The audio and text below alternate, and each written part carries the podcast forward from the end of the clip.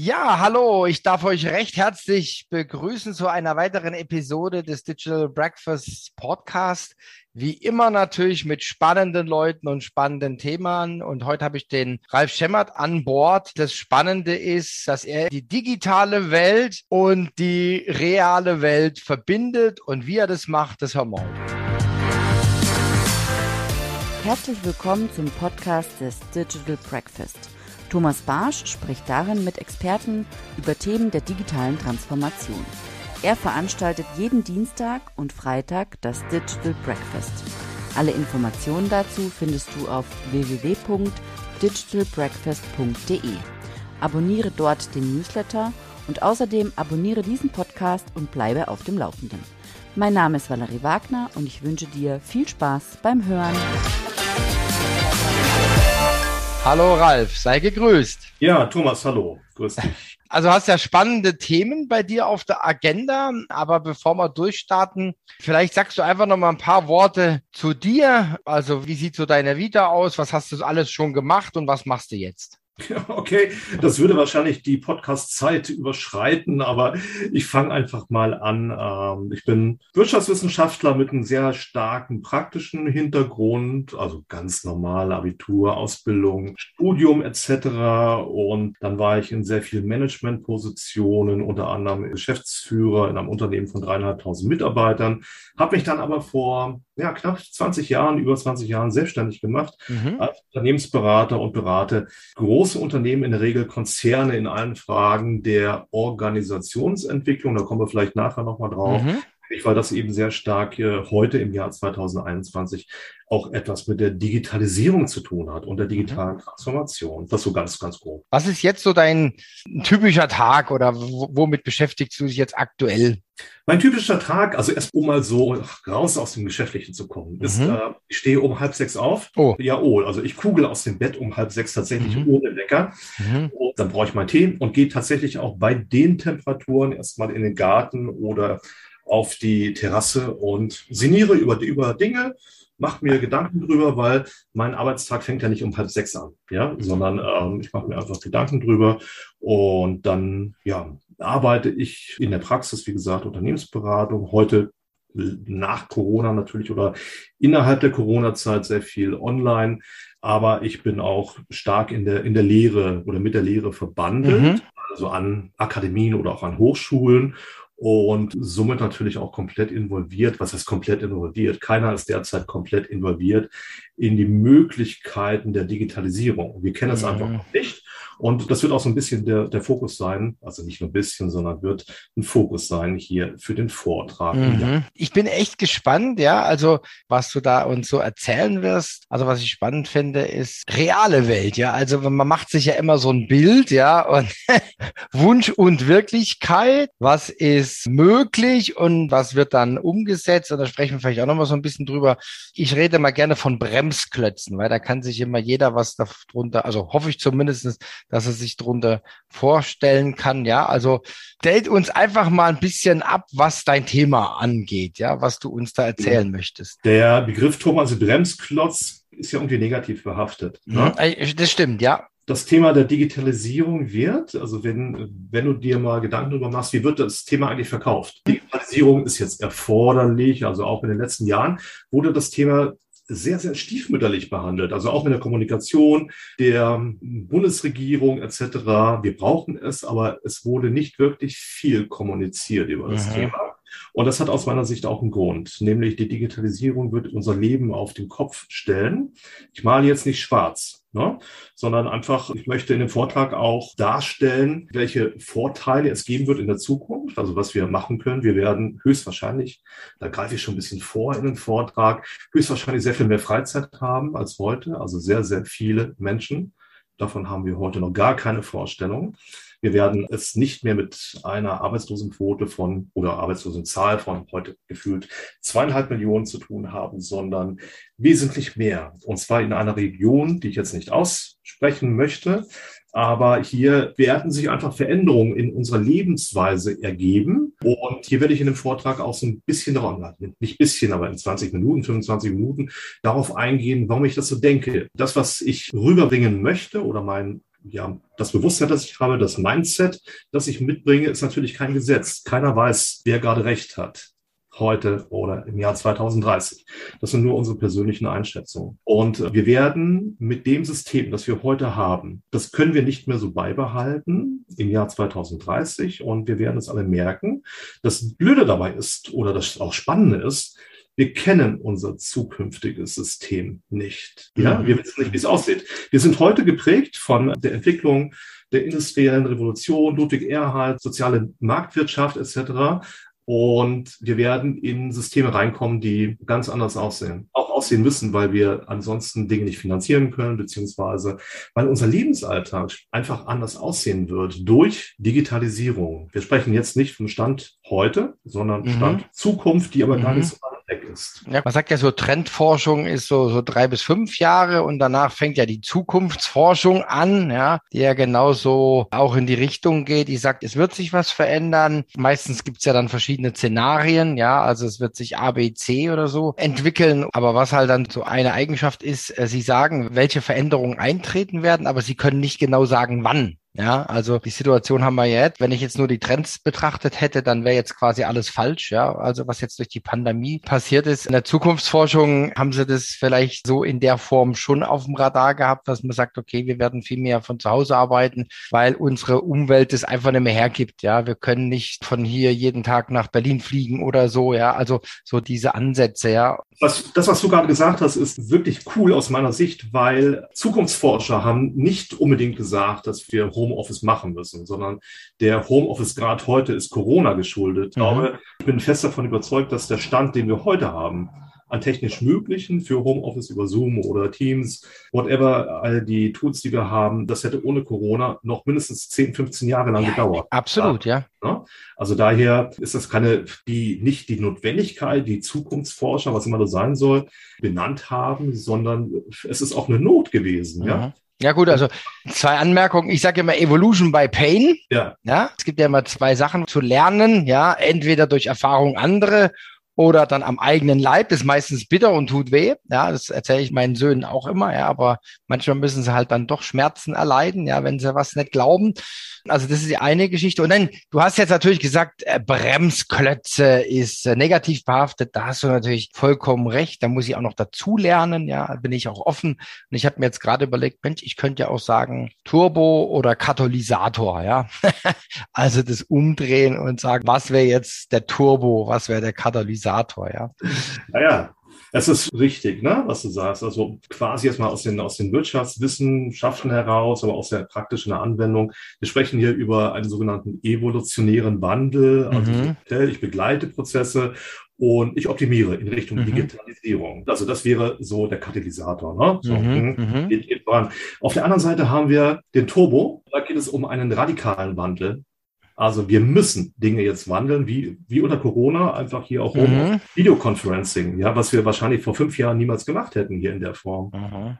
Das stelle ich mal. Ja? Mhm. Und Bremsklotz an der Stelle sind natürlich die, die erstmal gar keine Idee haben, sondern ich habe jetzt ein Maschinenbauunternehmen oder ein Dienstleistungsunternehmen im Printbereich mache das seit 40 Jahren so und ich kenne mein Geschäft. Ja, wenn ich da stehen bleibe, dann gehe ich natürlich unter in der Wirtschaft, mhm. weil ich mich anpassen muss an die Wirtschaft, weil die Wirtschaft passt sich nicht an dein mhm. Unternehmen an. Mhm. Also so wie, ich will das nicht Darwin ansprechen, Sozialdarwinismus, mhm. nicht der stärkste, nicht der stärkste gewinnt, sondern der anpassungsfähigste. Mhm. Und an der Stelle auch müssen wir aus meiner Sicht das Bewusstsein wecken, auch im Kleinen.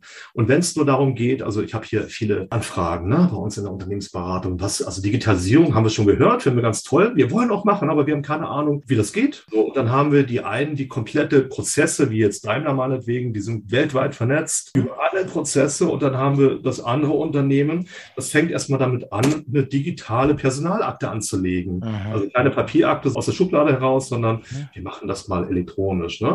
Also mhm. da haben wir die mhm. unterschiedlichsten Voraussetzungen und die, die dritte Gruppe ist die, mhm. die es überhaupt nicht verstehen und die da, die das nicht mitmachen. Die bremsen klar, mit dem Ergebnis aber auch, dass sie irgendwann nicht mehr am Markt bestehen werden, aus meiner Sicht. Also sehe ich ganz genauso, ja. Ja, ihr kennt ja sicherlich auch hier dieses Buch Who Moves My Cheese, ne? Also so bezeichnen muss man sagen, ja. Also man hält halt oft am Alten fest, ja, und es wird nicht mehr, ja. Es wird einfach nicht mehr, ja. So wie es ja immer diese Unkenrufe gab beim Internet, ah ja, das ist eine Modeerscheinung, das geht wieder weg, ja. Das ist natürlich jetzt Quatsch, das wissen wir jetzt auch, ja. Aber ich sag mal, vor, vor 20, 25 Jahren, ja, da haben andere zugestimmt, war halt die totale Fehlannahme. Genauso, wenn man so Veränderungen anschaut, ja, ist jetzt vielleicht ein bisschen alte Kamellen, aber genauso das gleiche Nokia und Apple mit, mit dem ersten iPhone. Ich weiß, ich erinnere mich noch sehr, sehr gut 2007 was da durch die Presse für Kritik ging, so ein Gerät, das wird auch niemand nutzen, um darauf einen Film zu gucken und so weiter, ja.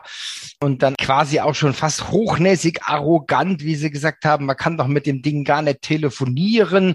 Also ich habe es leider nicht aufgehoben, ja. Es gab da so zahlreiche Artikel in allen Zeitschriften, ja, die das Ding schlecht gemacht haben, ja. Ja, am Anfang konnte man auch am schlechtesten mit telefonieren, ja, und dann gab es halt zwei Updates und dann ging das, ja. Also. Du musst jetzt gar nicht so aktuell da reingehen. Also Apple war irgendwann 2000 noch was ähm, erst dabei mit der Idee, die natürlich grandios war.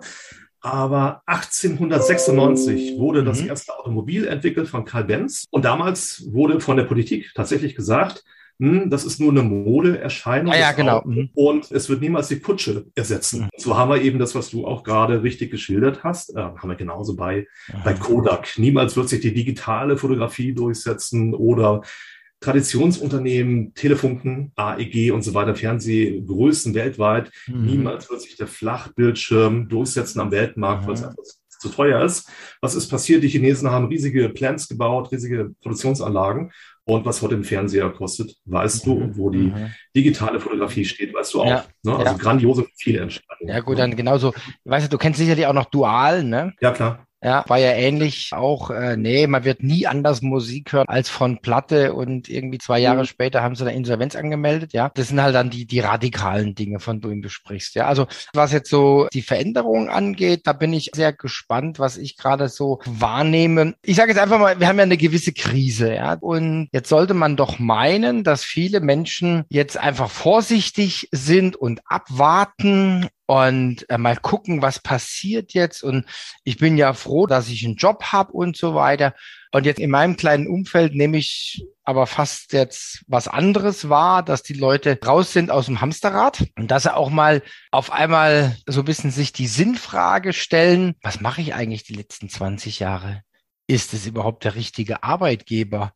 Wie habe ich mich überhaupt weiterentwickelt, was jetzt so mein Skill angeht? Wie hat er mich gefördert und, und, und? Und ich habe unheimlich viele Leute, die jetzt gerade einen Job wechseln. Ja? Tatsächlich? Ja. Okay. Aber ähm, vielleicht bin ich auch in einer gewissen Blase unterwegs. Ich weiß es nicht, ja. Aber das fällt mir wirklich auf. Man sieht es ja dann immer auf Xing und LinkedIn bei den Kontakten, hat Job gewechselt. Also in meinem Umfeld äh, hat sich das gehäuft, ja. Und wenn ich dann auch mit den Leuten rede, ja, also dann, ja, jetzt der Arbeitgeber hat verlangt, ich muss ins Büro kommen, ja. Es hat auch so geklappt, ja. Warum muss ich da ins Büro? Da habe ich doch gar keinen Bock mehr drauf. Oder ich fahre dann jetzt so und so viel. Und, und dann gibt es auch positive Beispiele. Ein anderer im Umfeld der hätte sich verändert, mit Sicherheit, weil er aus privaten Gründen unheimlich gerne in Richtung Bodensee ziehen wollte und hat jetzt eine Vereinbarung mit seiner Firma, dass er seinen Lebensmittelpunkt nach Radolfzell verlegt, mit Family, mit allem Pipapo, also relativ kurzfristig, ja. Und er arbeitet jetzt schwerpunktmäßig äh, quasi Homeoffice, ja, Mobile Office und ist dann irgendwie zwei Tage, drei, vielleicht auch mal vier Tage im Monat fährt er dann wieder nach Stuttgart, ja. Ja, also es gibt sicherlich unterschiedliche Gruppen an der Stelle. Also ich stimme dir zu. Ich zum Beispiel, ich bin ein absoluter Fan von Digitalisierung und von Homeoffice etc. Oder wir, wir machen das vom Office aus, so wie du auch. Aber wir müssen jetzt nicht in einem bestimmten Studio sein etc., sondern wir, wir, können die Dinge digital lösen. Ja, mhm. und kommen zu mhm. einer gleichen, vielleicht auch besseren Qualität, nämlich weil wir beide ausgeruht sind. Wir müssen nicht rumgucken nach Berlin oder Hamburg etc., sondern kriegen das auf eine andere Art und Weise gelöst. So, so ticke ich, so tickst du, mhm. glaube ich, auch. Dann haben wir aber auch die Menschen, die vielleicht nicht die Räumlichkeiten haben. Also das sehe ich auch immer. Also ich bin total happy hier mit mhm. Digitalisierung, auch in der Lehre oder Beratung. Aber wir haben die Menschen, die eben in einer Zweizimmerwohnung leben oder Dreizimmerwohnung mit zwei kleinen Kindern. Schule und da ist Homeoffice plötzlich nicht mehr so gut. Ne? Die kriegen das gar nicht mehr auf die Reihe Und ähm, das Familienleben leidet auch darunter. Also das ist auch so ein Aspekt, den man nicht vergessen darf, weil wir gucken das immer so aus unserer sozialen Perspektive an. Für uns ist es gut, ja. Aber es gibt mhm. bestimmte Bereiche, die dann echte Nachteile haben oder es so empfinden wenigstens. Muss ich ehrlich sagen, wir haben ja den Lebensmittelpunkt auch verlagert und äh, wir sind ja zu Oma und Opa gezogen aus verschiedenen Gründen. Also es war überhaupt nicht geplant, aber wir sind dann Anfang der Pandemie, Ende Februar, als wir das so gesehen haben, habe ich dann zu meiner Susanne gesagt, also wenn wir jetzt was machen, dann jetzt. Und damals waren dann schon bei uns Schulen und Kita zu, also war so bis paar Tage hin und her.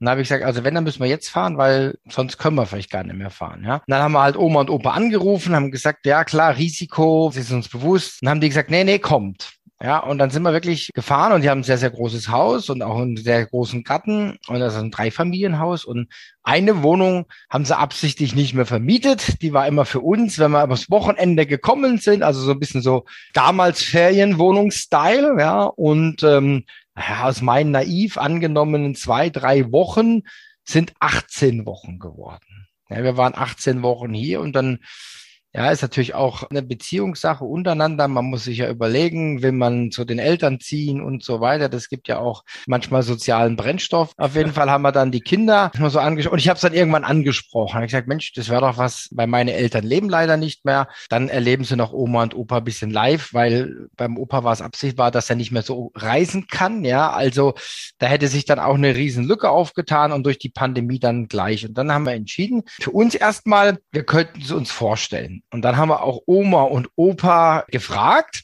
und die haben sich dann wahnsinnig gefreut. Und dann haben wir gesagt, okay, jetzt müssen wir Gas geben, weil unser Älster, der wäre eigentlich letztes Jahr in Baden-Württemberg in die Schule gekommen.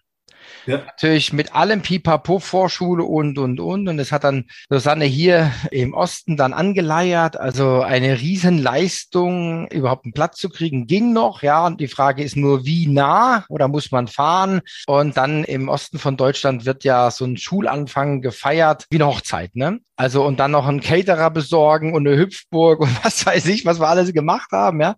Aber wir haben alles hingekriegt. Lange Rede, kurzer Sinn. Es ging ja viel online. Und jetzt waren wir da in dieser Wohnung und die ist jetzt nicht klein, aber sie ist auch nicht riesig groß. Und der Papa hat dann halt sein Büro quasi mehr oder weniger so im Flur eingerichtet. Also wirklich mit Drucker, mit riesen 40 Zoll Bildschirm gebogen und lauter so Zeug, ja. Aber es war schon eine Herausforderung mit zwei lebhaften Kindern, ja. Ich erinnere mich noch an einen Freitagnachmittag, da war nebenan rauchende Kolz. Die zwei Jungs lebhaft, ja.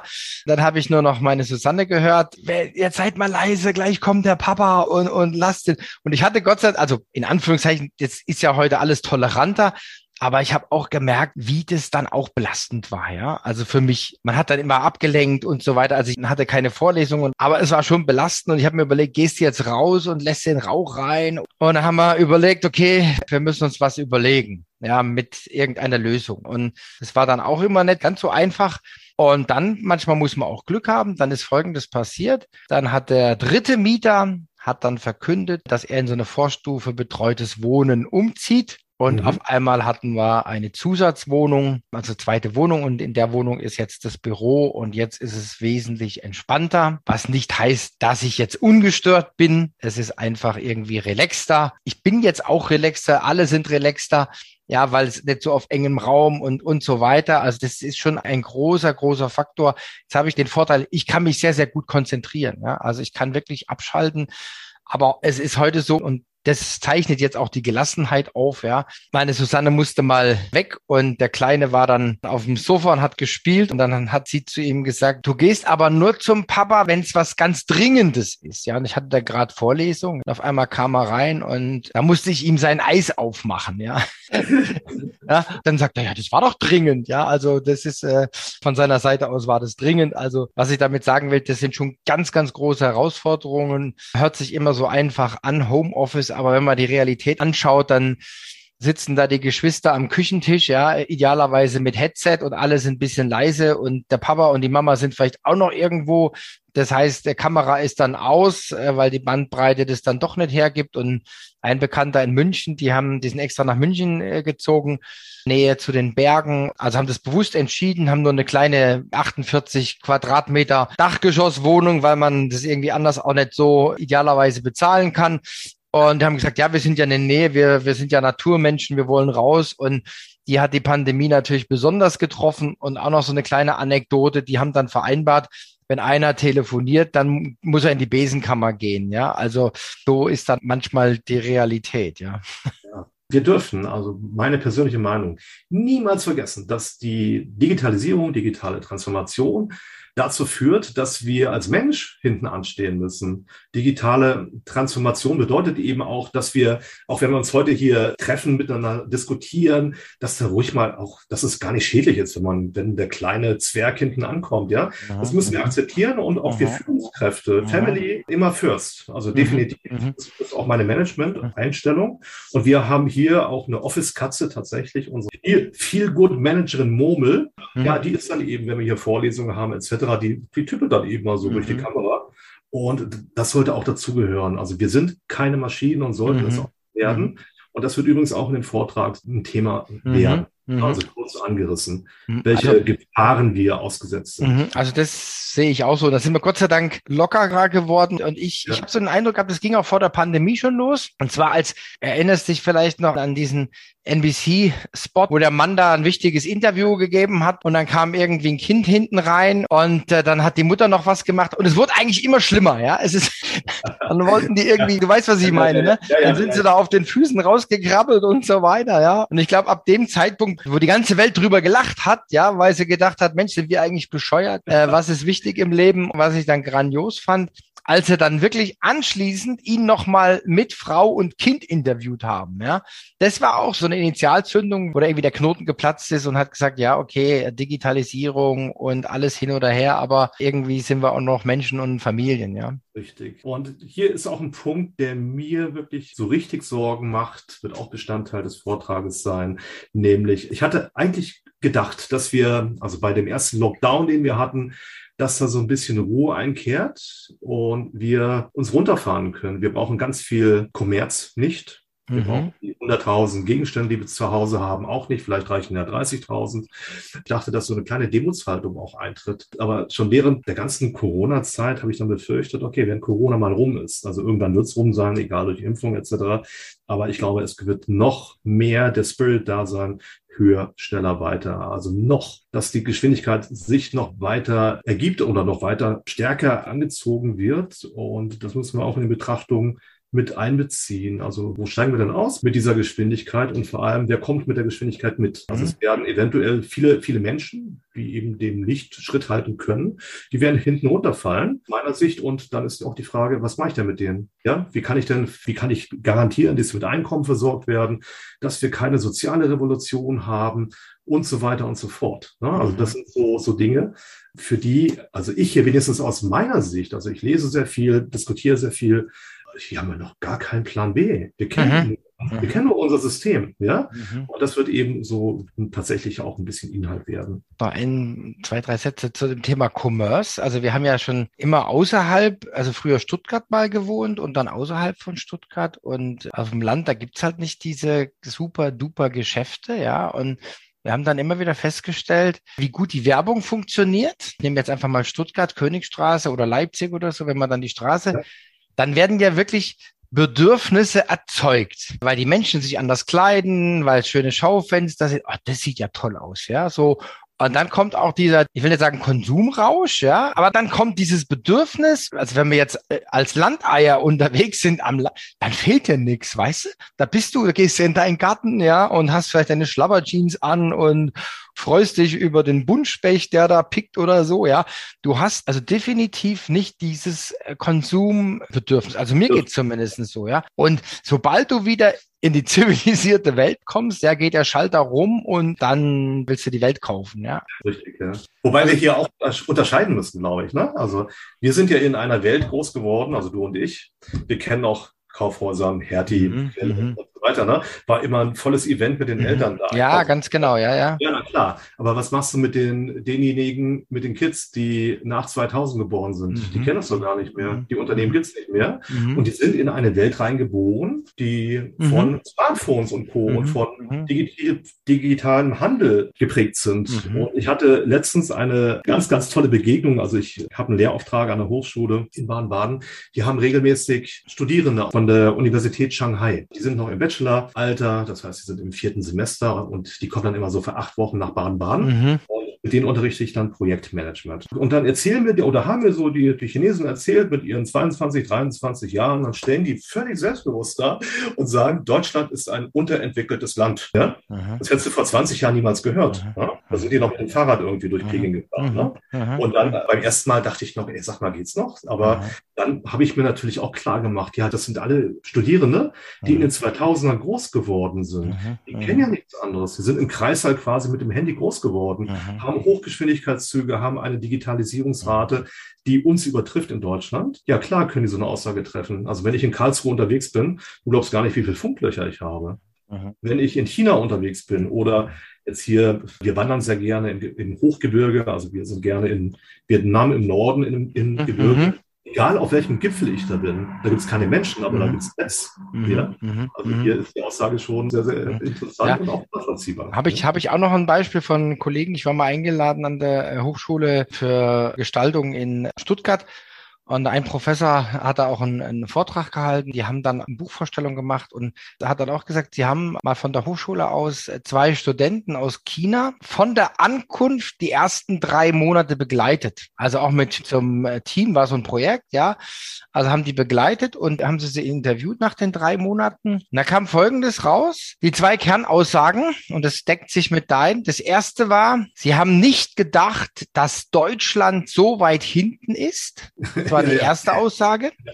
Und Ja. die zweite Aussage war, und sie wundert es, dass es den Deutschen anscheinend nichts ausmacht. Ja, Und das So. ist schon sehr, sehr bezeichnend. Das ist schon sehr, sehr bezeichnend. das ist nicht nur bezeichnend, sondern das ist erschreckend. Erschreckend, vernichtend, wie man will. Also, Ja. dass natürlich nicht alles so Gold ist, was glänzt, auch in China mit der ganzen Überwachung und so weiter, ja. Aber das sind natürlich ganz andere Mechanismen, die die an den Tag legen, ja. Das muss Ja, man, muss man mal sagen, ja. Definitiv. Also da müssen wir uns schon warm anziehen, um unseren Standard zu halten, würde ich mal, ja, weitestgehend zu halten. Ich da, das ist einfach eine unheimliche Menschenmasse, unheimliche Menschenreserve. Ich habe mal gelesen, 80.000 Chinesen studieren jedes Jahr in Deutschland. Ja, erste Wahl ist USA, kriegen aber nicht alle hin wegen Studiengebühren und so weiter. Und zweite Wahl ist dann sehr, sehr oft Deutschland. Ja. Ja, das, das ist so. Und jetzt hast du vorhin vom Bremsklotz gesprochen Ja. oder Bremsklötzen. Und das ist eben so. Die Chinesen hatten eine ganz andere Basis. Die haben, haben eine wirtschaftliche Situation gehabt, dass sie vor wenigen Jahren noch als Schwellenland gehandelt Mhm. wurden. Mhm. Und wir waren immer Industrienationen. Mhm. Also geht es offensichtlich so gut oder zu gut, dass wir diesen Sinn des Ganzen überhaupt nicht Mhm. erfassen können. Oder viele nicht erfassen können. Ich glaube, das ist auch definitiv ein Mhm. Bremsklotz. Mhm. glaube, so ein bisschen hinten dran hängen. Mhm. Ralf, Mensch, super. Ich denke, das wird ganz, ganz spannend und vielschichtig, dich zu hören.